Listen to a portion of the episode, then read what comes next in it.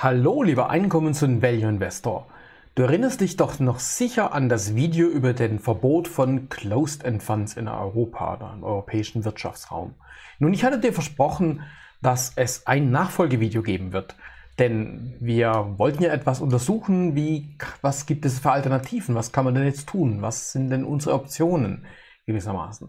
Und genau das will ich heute behandeln. Und zwar nicht allein. Ich habe mir nämlich Verstärkung geholt mit vermutlich dem größten Experten, was Closed-End Funds in Deutschland angeht. Oder einem der größten, nämlich Anton Kneubel von dem YouTube-Kanal D wie Dividende. Viel Spaß! Willkommen zu Outside Invest, dem etwas anderen Kanal für Einkommens- und Value-Investoren. Gut, dann fangen wir mal an. Und zwar habe ich mir natürlich für das Thema Closed-End Funds heute äh, ein bisschen Verstärkung geholt. Und zwar meinen richtigen Experten, was Closed-End Funds angeht. Und zwar den Anton, äh, Anton Kneubel von Devi Dividende. Ähm, ich meine, Anton, du bist ja viel berühmter und bekannter als ich, ne? aber, aber trotzdem äh, würde ich dich vielleicht bitten, dich kurz mit vorzustellen. Ja, be bekannt vielleicht in der, in der, in der Einkommensinvestoren-Bubble, aber ansonsten ja doch noch ein, ein kleiner Fisch in der Finanzszene. Aber danke fürs, danke fürs Anteasern. Peter, freut mich sehr, hier bei dir auf dem Kanal heute zu Gast sein zu dürfen. Ein paar Worte kurz zu mir. Ähm, du hast es schon genannt. Ich betreibe den YouTube-Kanal Divi Dividende und den Einkommensinvestoren-Podcast gemeinsam mit dem Luis Pazos. Beacker mhm. das Thema einkommensstarke Geldanlagen und ähm, ja, privat komme ich aus, aus äh, Magdeburg, wohne da aktuell das als kleiner Abriss. Und ich bin genauso von der CEF-Thematik äh, betroffen wie du und deine Hörerschaft, deine Zuschauerschaft. Deswegen versuchen wir da heute mal ein kleines bisschen äh, mehr Licht ins Dunkel zu bringen. Genau, weil ähm, ich hatte ja ähm, meinen Zuhörern versprochen, dass wir nochmal ein Update machen zu dem Thema Closed End Funds, weil ursprünglich direkt, wann war das, Mitte Januar oder so, ähm, als dann quasi plötzlich alle Closed-End Funds nicht mehr handelt waren. Bei unserem äh, Lieblingstrader, natürlich CupTrader. Ähm, da war ich natürlich erstmal total erschüttert, äh, wütend geradezu, ne? manchmal etwas emotional. Ich finde es aber auch ein äh, emotionales Thema deswegen, weil es ist halt wieder so ein Verbot. Ne? Verbote sind ja gerade sehr beliebt, ne? alles zu verbieten. Wir wollen ja nicht in die Politik abschweifen, aber da gibt es ja momentan auch ein paar Themen, wo äh, Dinge, die immer so üblicherweise als selbstverständlich annehmen, verboten werden.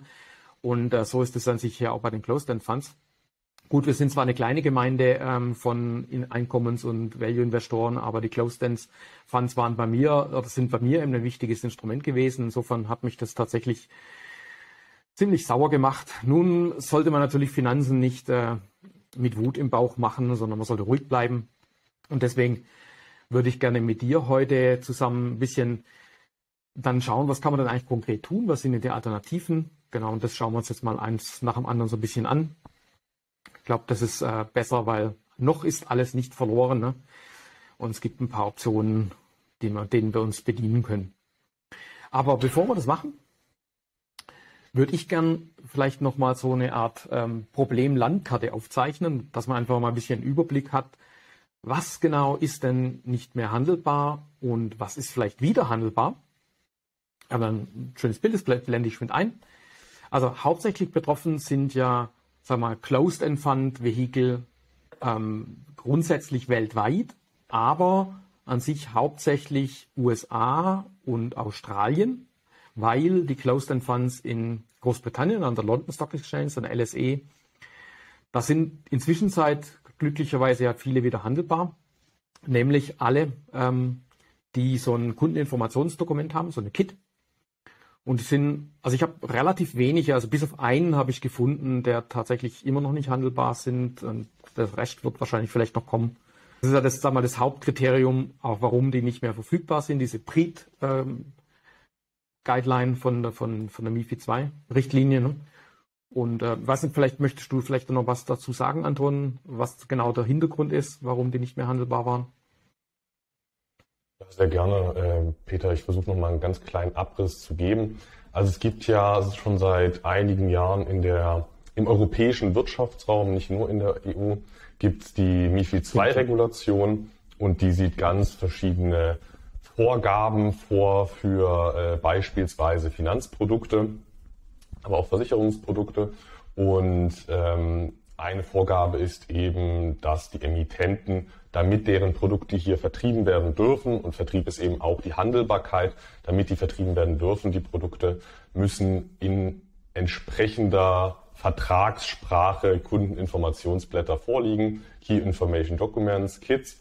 Und ähm, das ist, da Closed End Funds primär äh, nicht im EWR vertrieben werden. Äh, aus diesem Grund haben die meisten CEFs kein entsprechendes Kit, sind also seit 2023 nicht mehr handelbar. Ähm, das war der Zeitpunkt, als diese MIFID-Regulation auch auf äh, CEFs erweitert wurde. Zuvor betraf das nur strukturierte Finanzprodukte, ETFs und ETNs, Exchange Traded Notes. Und jetzt wurde das so erweitert, dass effektiv alles, was fonds- oder produktartig ist, darunter fällt. Ähm, über die Hintergründe, hast du schon gesagt, könnte man jetzt hier politische Diskussionen anstellen oder philosophieren. Aber wir müssen ja lösungsorientiert äh, denken und ähm, jetzt einfach mal versuchen, mit der Lage, wie sie ist, bestmöglich äh, umzugehen. Genau, und gerade bei CupTrader zum Beispiel ist ja die ähm, Umgangssprache eher Englisch und deswegen reicht es dort ja tatsächlich dann, dass die KIT-Dokumente auch in Englisch vorliegen, die also müssen nicht in Deutsch vorliegen, sonst hätten wir vermutlich an der London Stock Exchange tatsächlich auch ein Problem. Genau, ähm, also was ich halt, ich habe mal stichprobenweise ein bisschen geprüft, äh, was ich so kenne äh, von allen Kategorien. Und wie gesagt, Closed End Funds an der London Stock Exchange, deswegen habe ich die auch gelb gemacht, sind die, die meisten tatsächlich wieder handelbar. Ähm, wir hatten gerade vorher dem Video drüber gesprochen, ähm, Investment Trusts, die ja teilweise echte Trusts sind oder eben tatsächlich nur äh, Closed-End Funds, die einen Trust-Name halten, die waren interessanterweise alle durchweg immer noch handelbar. Deswegen habe ich sie nochmal separat aufgeführt. Fand ich ein bisschen lustig, weil eigentlich ist das auch ein, ein Fondsvehikel, was in andere äh, Aktien investiert. Dann natürlich REITs sind grundsätzlich eigentlich überall handelbar gewesen. Gut, es sind natürlich formal vielleicht auch keine Closed-End Funds, weil sie eben in der Regel in echte Immobilien oder in Mortgage-Backed Securities investieren. Ähm, was auch handelbar war, waren BDCs, also gerade in den USA, versus ähm, ja, und auch in Europa, also zum Beispiel, es gibt ja ein paar EU-REITs, die in London Stock Exchange oder so auch handelbar sind, die, die waren tatsächlich weiterhin handelbar. Äh, kanadische REITs auch, habe ich festgestellt. Ähm, interessant ist, dass Preferred Shares auf Closed-End Funds, also die ja sagen wir, Mezzaninkapital sind, ein bisschen mehr Anleihecharakter haben, die waren eigentlich, also insbesondere in Kanada und in den USA durchweg weiterhin handelbar, obwohl die entsprechenden Closed-End Funds in den USA nicht handelbar sind. Das fand ich ein bisschen merkwürdig, muss ich gestehen. Genau.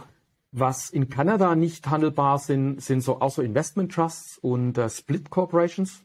Die sind alle nicht äh, zur Verfügung. Closed-End Funds auch in Kanada, in den USA natürlich.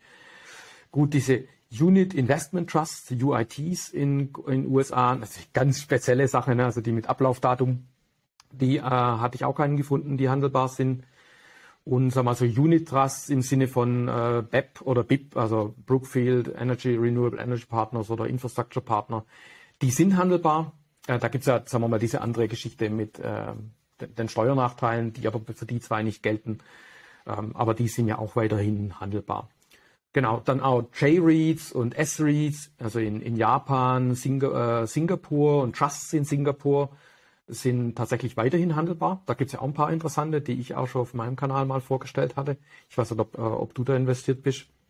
Was eben nicht gibt, äh, sind Listed Investment Companies und Listed Investment Trusts. Die sind also durch die Bank ähm, nicht handelbar, also gerade so unser allseits beliebter BKI-Investment, während Australia REITs dann wieder handelbar sind. Also man sieht, das ist ein ziemlicher Flickenteppich für mich, der für mich auch tatsächlich nicht ganz konsistent ist, ne? weil ich sag mal, hm, eine Aktie auf einem Closed-End Fund kann ich nicht handeln, ein Preferred Share auf einem Closed-End Fund, den kann ich handeln. Da sagen, okay, warum? Ne? Ich weiß nicht, ob du da eine Erklärung hast. Ja, auf der einen Seite wirkt es natürlich äh, verwirrend und irgendwie willkürlich, warum man, dass man das eine Produkt handeln kann und das andere nicht. Nicht, da bin ich voll äh, bei dir, Peter. Auf der anderen Seite ist aber die Umsetzung der Sperrungen in sich schon sehr konsistent. Also es werden, also BDCs sind ausgenommen, obwohl es CEFs sind. Also das sind formal speziell regulierte US-Closed-End Funds. Wieso das so ist, das kann ich nicht sagen, wieso BDCs grundsätzlich ausgenommen sind. Aber in der Sperrung, was gesperrt wurde, das ist sehr konsistent. Und das sind eben nur die Stammanteile, die Common Shares an klassischen Closed-End Funds, die nicht über ein Kit verfügen. Die betrifft's alle. Und ähm, du hast natürlich recht, äh, J-Reads, J-Reads oder Singapore Reads, ähm, das sind natürlich auch Closed-End Vehikel, aber das gilt eben, obwohl es häufig von Fondsgesellschaften emittiert wird und betreut wird, gilt es eben vermutlich nach dieser Regulation nicht als Finanzprodukt. Also wieso die einzelnen Produkte betroffen sind oder nicht, nicht betroffen sind, das wirkt willkürlich. In der Sperrung, was gesperrt wurde, ist man aber sehr mhm. konsistent. Das sind die klassischen Common Shares von äh, den traditionellen CEFs ohne Kit. Genau, weil ich sage mal, ein REIT investiert ja tatsächlich in echte Immobilien ne? oder ähm, ein Venture Capital Trust in UK äh, oder ein BTC investiert ja halt in Private Equity oder Firmen und das sind ja keine Common Shares. Da könnte man sagen, okay, einigermaßen äh, konsistent, genau. Ja, und leider äh, haben wir ja die Vermutung, dass ein US ähm, Closed-End Fund oder ein, ein australischer Closed-End Fund vermutlich jetzt sich nicht dafür interessieren, wenn in Europa so eine neue Richtlinie kommt. Ne, das ist ungefähr wahrscheinlich so wichtig, wie wenn China ein Sack Reis umfällt. Damit ist ja, sagen wir mal, vermutlich nicht zu erwarten, dass die bald sehr stark wieder in, oder in, in nennenswerten Umfang wieder handelbar sind. Oder das wirst du auch so versuch, vermutlich äh, eins sehen.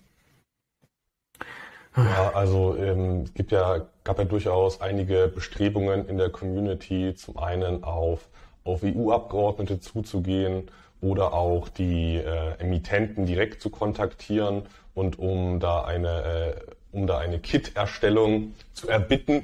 Ähm, das kann funktionieren. Ich sage auch nicht, dass man das nicht machen sollte. Sich mal einzubringen kann auf jeden Fall nicht schaden. Könnte durchaus sein, dass der eine oder andere Emittent mal ein Kit emittiert. Das ist auf keinen Fall ausgeschlossen. Aber in Masse, dass zum einen die EU einknickt oder dass in Masse die Emittenten da Kits teuer, für teures Geld bereitstellen, mhm. ist eher unwahrscheinlich.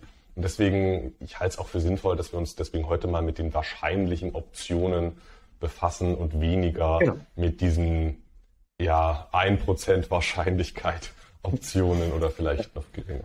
Genau, das eine tun, das andere nicht lassen, potenziell. Ne? Genau, ähm, dann tun wir doch das mal und schauen mal das an, was haben wir denn für Optionen führe mal schön durch kurz. Äh, das eine ist natürlich, ich könnte natürlich Closed-End Funds äh, äh, auf der einen Seite ersetzen durch Closed-End Funds, die ein KIT-Dokument haben. Also insbesondere einen US Closed-End Fund mit einem an der London Stock Exchange äh, gelisteten Closed-End Fund. Da gibt es ja erstaunlich viele und ich glaube, die sind auch relativ unbekannt, weil die meisten ähm, europäischen oder gerade auch deutschen Anleger sich da mehr Richtung USA orientieren und eigentlich übersehen, dass es in, in London total interessante ähm, und sehr viele und auch sehr international äh, investierende Closed-End Funds gibt. Also gerade wenn ich in Emerging Markets, wo ich ja teilweise mich auch mit beschäftige, investieren möchte, da werde ich eigentlich öfters an der London Stock Exchange fündig als äh, über CF Connect oder so in den USA. Deswegen denke ich, ähm, könnte das tatsächlich eine der interessantesten Optionen sein. Dann eine ganz offensichtliche Variante wäre natürlich auch, ich ersetze einen Closed-End Fund mit einem UCITS ETF, also einem der durch die MIFID II Richtlinie zugelassenen normalen ETFs. Also ich, ähm, was nicht, vielleicht wenn du mal bei mir reinschaust, Anton, ich mache ja oftmals Videos über bestimmte Märkte und dann schaue ich mir an quasi, was gibt's denn an UCITS ETFs und was gibt's dann Closed-End Funds quasi und um die bisschen zu vergleichen. Und manchmal ähm, gewinnt ja da tatsächlich dann auch der, der, der ETF ne, in einem bestimmten Markt. Oder aber man hat entsprechende Common Shares, nämlich äh, Holdings. Ich glaube, das ist dein Spezialgebiet, wo man dann auch was entsprechendes findet. Sag mal, meine, also ich, ich komme immer öfters zu dem, zu der Erkenntnis, dass auch die UCITS ETFs eigentlich ziemlich eingeschränkt sind. Das heißt, wenn man einmal außerhalb von dem europäischen Wirtschaftsraum schaut, dann wird man da oftmals ETFs finden, die einen bestimmten Bereich abdecken, der eigentlich mit UCITS ETFs gar nicht so richtig abzudecken ist. Also ich erinnere mal an Covered Call Funds oder an bestimmten Märkten, wo es dann halt äh, in, in Europa eigentlich nur, sag mal, sehr wenige ETFs oder ETFs, die nur zum Beispiel synthetisch oder nur ausschüttend, nicht, nicht ausschütten, sondern nur tesorierend sind, also je nach Gusto. Äh, deswegen ist, glaube ich, die Variante Non-UCITS ETFs zu verwenden, finde ich äh, total spannend und da werde ich mich zumindest in der, in der Zukunft ein bisschen näher beschäftigen. Man hat natürlich auch das Problem, die sind erstmal per se nicht direkt kaufbar. Ne? Aber wir kommen ja noch zu ein paar Optionen, was man da tun könnte.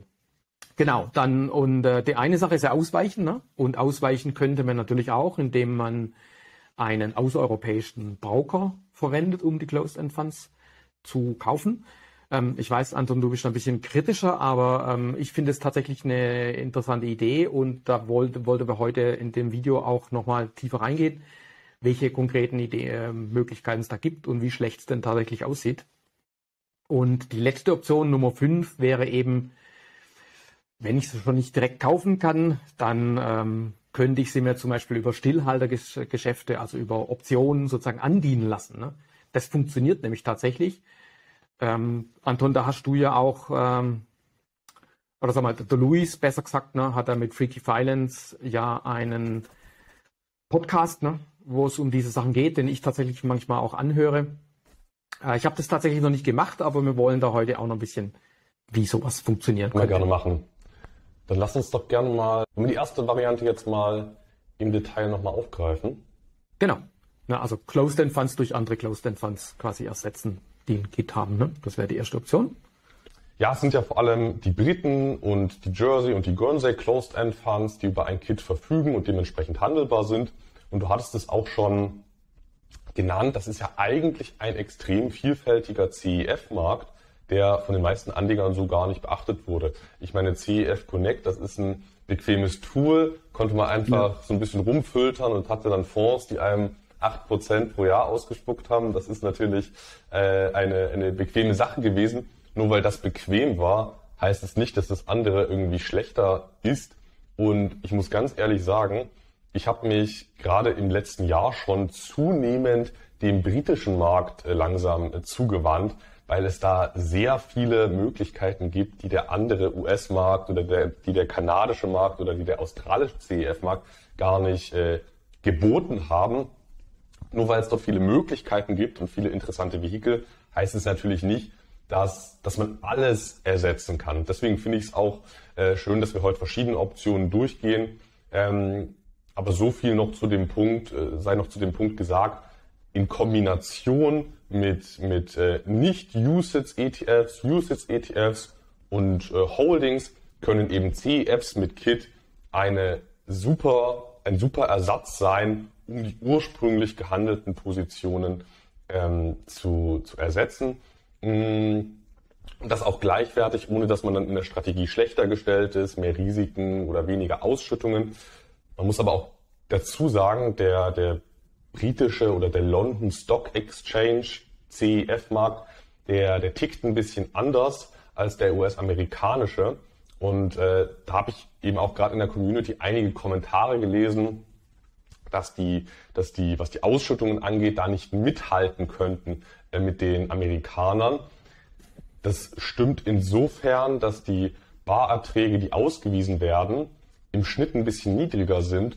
Umgekehrt sind aber auch, äh, ist aber auch die Anzahl der Substanzzahler, also der nicht nachhaltig ausschüttenden Fonds, der Anteil mhm. der Substanzzahler ist in London sehr, sehr gering und in Amerika viel höher. Also nur wenn man sich da irgendeinen Screener aufruft und sich da die Dividendenrenditen anschaut, das hat keinen, keine qualitative Aussagekraft, weil in den USA, klar, da gibt's viele, gibt's viele 12, 13, 14 Prozenter, aber was diese extrem hohen Ausschütter angeht, hat man auch einen hohen Anteil, der diese Zahlungen gar nicht verdient. Und umgekehrt, die Briten, es ist meiner Meinung nach so ein bisschen, der ein kleines bisschen seriösere Hub ist ein klein, also seriösere Fonds habt, der ist ein kleines bisschen erwachsener, liegt auch daran, dass er viel älter ist, der britische äh, CEF-Markt. Und ähm, wenn da irgendwo bei einem Jersey, Guernsey oder UK Closed End Fund 7% draufstehen, hat man eine sehr hohe Wahrscheinlichkeit, dass das auch nachhaltig verdiente 7% sind,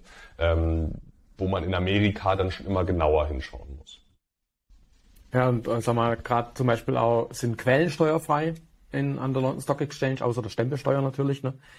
Ähm, und die, die Auszahlungen sind auch in der Regel zuverlässiger, weil, also wie du sagtest, auf CEF Connect findet man auch viele, die äh, Return of Capital machen, und zwar nicht nur Rückkäufe, sondern echtes Return of Capital und die auch eine sehr löchrige Dividendenhistorie äh, haben. Ne? Es gibt natürlich ein paar Dinge, die vermutlich an London Stock Exchange nicht bekommen können. Also ich, ich denke gerade an so Dinge wie Muni, Bonds, genau. Ähm, die gibt's natürlich dort nicht so.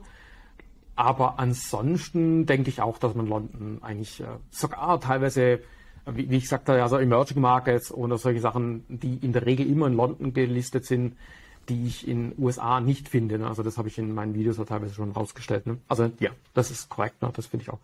Und ähm, auch ETFs sollte man natürlich immer berücksichtigen, weil am Endeffekt, wenn der CEF breiter ist, niedrigere Kosten hat äh, und sagen wir, denselben Markt zum Beispiel abdeckt, wenn ich jetzt zum Beispiel in bestimmte einzelne Länder investieren möchte, dann ist er halt tatsächlich teilweise besser als ein Closed-End Fund. Das muss man einfach zugeben. Das muss man immer eins zu eins halt auch ein bisschen anschauen.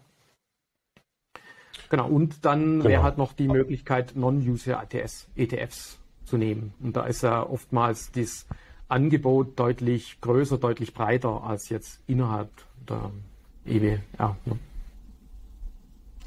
Genau, also in, wir hatten sie jetzt schon genannt, die, die KIT-CEFs, die sind ein potenzieller Ersatz. Dann sind ähm, USITS-ETFs potenziell guter Ersatz, in manchen Fällen durchaus äh, ebenbürtig, ähm, in einigen Spezialnischen wahrscheinlich auch interessanter. Ähm, neben, neben frei handelbaren USITS-ETFs gibt es noch Holdings. Ich weiß nicht, wie, wie detailliert wir die heute vielleicht noch aufgreifen wollen, aber ich wollte es der Vollständigkeit halber genannt haben, dass es rund um den Globus ähm, Closed-End-Fund ähnliche Sammelanlagen gibt. Also das sind ebenfalls äh, Holdings sind ebenfalls Closed-End-Vehikel, die aber formal keine Fonds sind und dementsprechend sind die auch handelbar.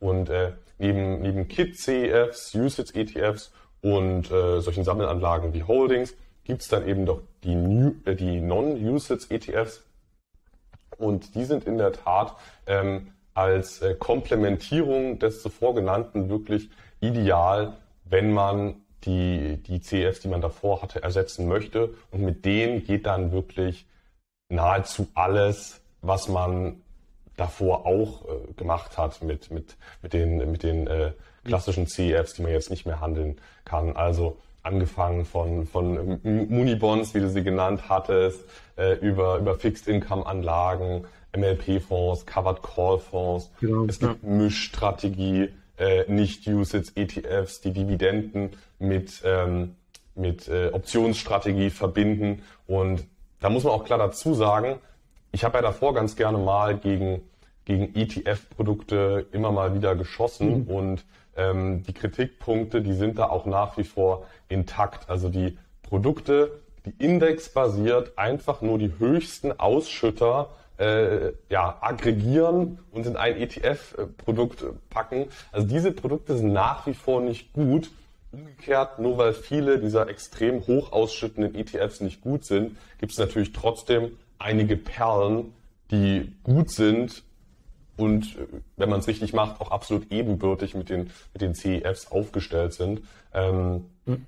Und gerade in den letzten Jahren ist da auch vieles dazugekommen, was extrem CEF ähnlich ist. In einigen Fällen sieht man sogar, dass sich die neuen Non-Usage ETFs an den CEFs orientiert haben in der Konzeptionierung. Man denkt da an sowas wie den QYLG, also den, den KÜLK, nicht zu verwechseln mit dem Külde mit D am Ende. Der mhm. Külk, der ist extrem ähnlich zum, also der, der ist meiner Meinung nach offensichtlich an den QQQX von Novin angelehnt. Mhm. Also es sind beides Covered Core Fonds mit Basis äh, Nasdaq 100 Werte. Also da geht mittlerweile schon echt viel und da muss man sich jetzt auch keine Sorgen machen, dass man da weniger Ausschüttungen äh, kassieren wird. Was man aber auch klar sagen muss, man wird nicht jede Nische ersetzen können. Es gab ja auch hochspezialisierte CEFs, die nicht über ein Kit verfügen, die wird man nicht in jedem Fall ersetzen können. Und ähm, wenn man davor viele Substanzzahler hatte, die 11, 12, 13, 14 Prozent geboten haben, die wird man vermutlich auch nicht ersetzen können, weil diese, diese nicht gedeckten hohen Zahlungen bei US-CEFs, die ja, gibt es in Wobei der wir die Form normalerweise natürlich auch nicht äh, empfehlen. Ne? Ähm, und das Einzige ja. ist halt, äh, ein, ein, ETF ist halt ein Open-Ended Fund. Ähm, das heißt, ich habe natürlich die strukturellen, grundsätzlichen Vorteile von einem Closed-End Fund nicht, ne? das ich eigentlich schon als ein Sicherheitsnetz sehr schätze. Ähm, und sage ich mal, das, was ein Market Maker macht beim ETF, kann ich halt nicht so richtig, kann, kann das halt nicht aufwiegen. Ne? Aber gut. Ja. Da bin ich ganz bei dir, Peter. Aber genau. wir müssen ja jetzt ähm, schauen, wie wir mit der, wie wir mit den Umständen verfahren. Und ähm, wir hatten uns ja auch davor schon ausgetauscht und wir sind ja eigentlich beide zu dem Entschluss gekommen, würde ich mal sagen, dass man auch über Alternativen ein, ein, ein gut aufgestelltes Portfolio umbauen kann, falls man denn nicht den Weg geht über Alternativbroker, den wir ja jetzt noch äh, gerne besprechen können. Also life must go on quasi, ne? wie man so schön sagt. Genau, aber wir sollten tatsächlich, also ich weiß äh, äh, aus seinem vorigen Video mit äh, David, dass äh, ihr jetzt eher etwas ähm, kritisch eingestellt sind äh, mit dem Ausweichen auf einen anderen Broker, was ich natürlich auch verstehe, weil also gerade wir sind ja beide auch bei CupTrader und so günstig, so breit mit so vielen Börsenplätzen ist tatsächlich schwer zu finden. Ich würde es aber trotzdem vielleicht ähm, kurz probieren, mal ähm, darzustellen, weil das ist das, was ich hatte die äh, schon mal präsentiert in meinem ersten Video. Welche Kandidaten gibt es denn, wo man realistisch mal anschauen könnte? Das sind etwas weniger geworden tatsächlich nach genauerer Betrachtung. Also ich würde jetzt mal momentan aufführen, das ist auf der einen Seite die Schweiz und UK. Äh, andere Optionen habe ich tatsächlich auch noch nicht angeschaut. Äh, in der Schweiz ist es halt im Wesentlichen Swissquote. Und da habe ich noch ein kleines Geheimnis, nämlich den Corner Trader, den ich tatsächlich auch ausprobiert habe oder ausprobiere gerade. Und in London den Interactive Investor. Und da würde ich mir einfach kurz dann auch die vorstellen. Ähm, was sind, sagen wir mal, meine Kriterien? Ähm, kannst du dich gleich dazu äußern dann? Also natürlich müssen Closed-End Funds Vehikel handelbar sein im nennenswerten Umfang. Also zum Beispiel DeGiro ist daher rausgefallen, weil DeGiro hat zwar ein paar einzelne Closed-End Funds, aber nicht so, dass man sagen könnte, ich suche mir jetzt einen Closed-End Fund, dann kann ich den dort kaufen. Also das bringt nichts. Dann natürlich für uns Einkommensinvestoren sind natürlich die interessanten Börsenplätze interessant. Sprich USA, Kanada, Australien. Gut, wenn es gut läuft. Äh, also Singapur würde ich natürlich noch hinzunehmen von meiner Seite aus. Das wäre so das Minimum. Potenziell Japan, wobei da sieht es relativ schlecht aus. Dann äh, natürlich ein wichtiges Kriterium für Kosten. Ähm, gut, es gibt natürlich ein paar Kollegen, die vielleicht sich ähm, äh, Professional-Status bei CupTrader leisten können. Ne? Dann kommen sie auch drum rum. Ähm, ich denke, dass bei vielen Zuhörern das halt nicht der Fall ist.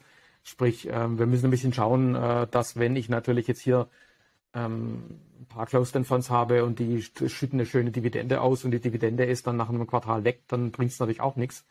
Einlagensicherung wäre für mich noch ein Kriterium. Also das sowohl in Großbritannien als auch in der Schweiz gibt es sowas. Ne? Also zumindest in der Schweiz weiß ich es. Dann natürlich ein bisschen auch die Usability. Ne? Ähm, wie leicht benutzbar ist das? Ich meine, nicht jeder ähm, Einkommensinvestor bedient sich einen Cup-Trader, der, sagen wir mal, durchaus auch ein bisschen sperrig sein kann. Ne? Das ist halt für Profis gemacht. Und dann natürlich für mich wäre auch so ein Kriterium, oder für, für unsere Zuhörer ist ein Kriterium, wie ist denn der Prozess, so Kontoeröffnung, ähm, Übertrag und solche Sachen. Das wären für mich so ein bisschen die Kriterien. Wie sieht es bei dir aus, Anton?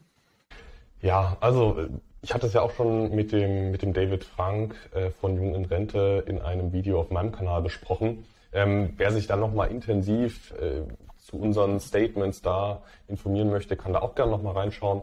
Ähm, nochmal als, als kurzer Abriss, also meine Hauptthese war da in dem Video, dass ich mich nicht für den Auslandsbroker entscheide, weil ich da den Zugang zu den Wertpapieren als ja, ein bisschen unkalkulierbarer ansehe, als wenn man sich über die zuvor, äh, als, als wenn man sich für die zuvor genannten Alternativen entscheidet. Also ich sehe den Zugang bei, bei KIT-CEFs, Holdings, Usage-ETFs und andienbaren ETFs da sehe ich den Zugang einfach als äh, sicherer an als bei äh, nicht äh, als, als bei als bei der Option über Auslandsbroker.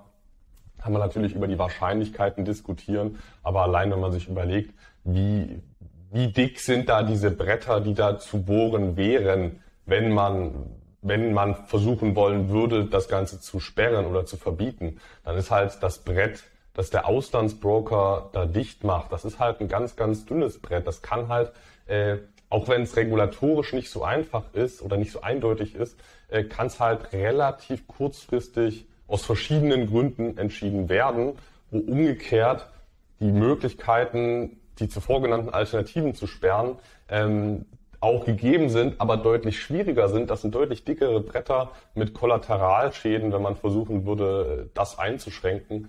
Also ich habe mich primär aufgrund der geringeren Verlässlichkeit des Zugangs gegen die Optionen des Auslandsbrokers entschieden. Ich kann aber auch gleichzeitig äh, Anleger verstehen, die diese Option, diese Variante äh, präferieren für Anleger, die schon relativ weit sind in ihrem Vermögensaufbau, kann sich sowieso anbieten. Weil angenommen, man ähm, verkauft den nächsten Immobilie und man möchte daraufhin dann nicht mehr so viel neu investieren über die nächsten Jahre, dann kann man sich ja jetzt ein Portfolio bei beispielsweise der Swissquote aufbauen oder bei, bei anderen äh, Brokern. Und dann, dann interessiert es eigentlich nicht mehr, ob in drei oder vier Jahren bei Swissquote die Titel noch handelbar sind für mich als Anleger, der immer wieder neu investieren möchte über die nächsten Jahre und Jahrzehnte, ist einfach, für mich ist die Wahrscheinlichkeit einer nicht mehr Handelbarkeit zu hoch. Das ist meine Betrachtung der Dinge. Ähm, und deswegen kommt das für mich nicht in Frage. Aber ja, es kann sich anbieten. Und gerade wenn man sagt, man weiß, worauf man sich einlässt und was die Konsequenzen sein könnten, dann ist es ja auch eine valide Option, auch wenn man regelmäßig neu investieren möchte, zum, zum Auslandsbroker zu gehen. Aber da muss man halt wissen, was die potenziellen Konsequenzen sind. Es könnte halt mhm. äh, ohne tiefe Einschnitte zur nicht mehr Handelbarkeit kommen. Wobei ähm, mein Argument wäre natürlich da, gut, heute meine Closed-End Funds, die ich heute im Depot habe in, in, in Deutschland, beim, ich sag mal, CapTrader, ne, Interactive Broker ist ja auch kein deutscher Broker, ne, da liegt ja auch das Depot bereits im Ausland, klar, jetzt inzwischen Zeit in Irland, ne, ähm, aber ich kann die zwar nicht mehr kaufen, aber ich kann sie immer noch verkaufen oder Dividenden kassieren im Endeffekt. Und wenn das jetzt bei einem Auslandsbroker passiert, habe ich eigentlich dasselbe Thema. Gut, dann muss ich eben entweder weiterziehen oder mir dann die Strategie ändern. Aber wenn ich jetzt halt zum Beispiel heute schon gewisse Closed-End Funds im Auge hätte, die ich unbedingt haben will, dann könnte ich sie halt kaufen. Und wenn irgendwann mal sich die Situation nochmal ändert, okay, dann bewertet man es halt neu. Ne?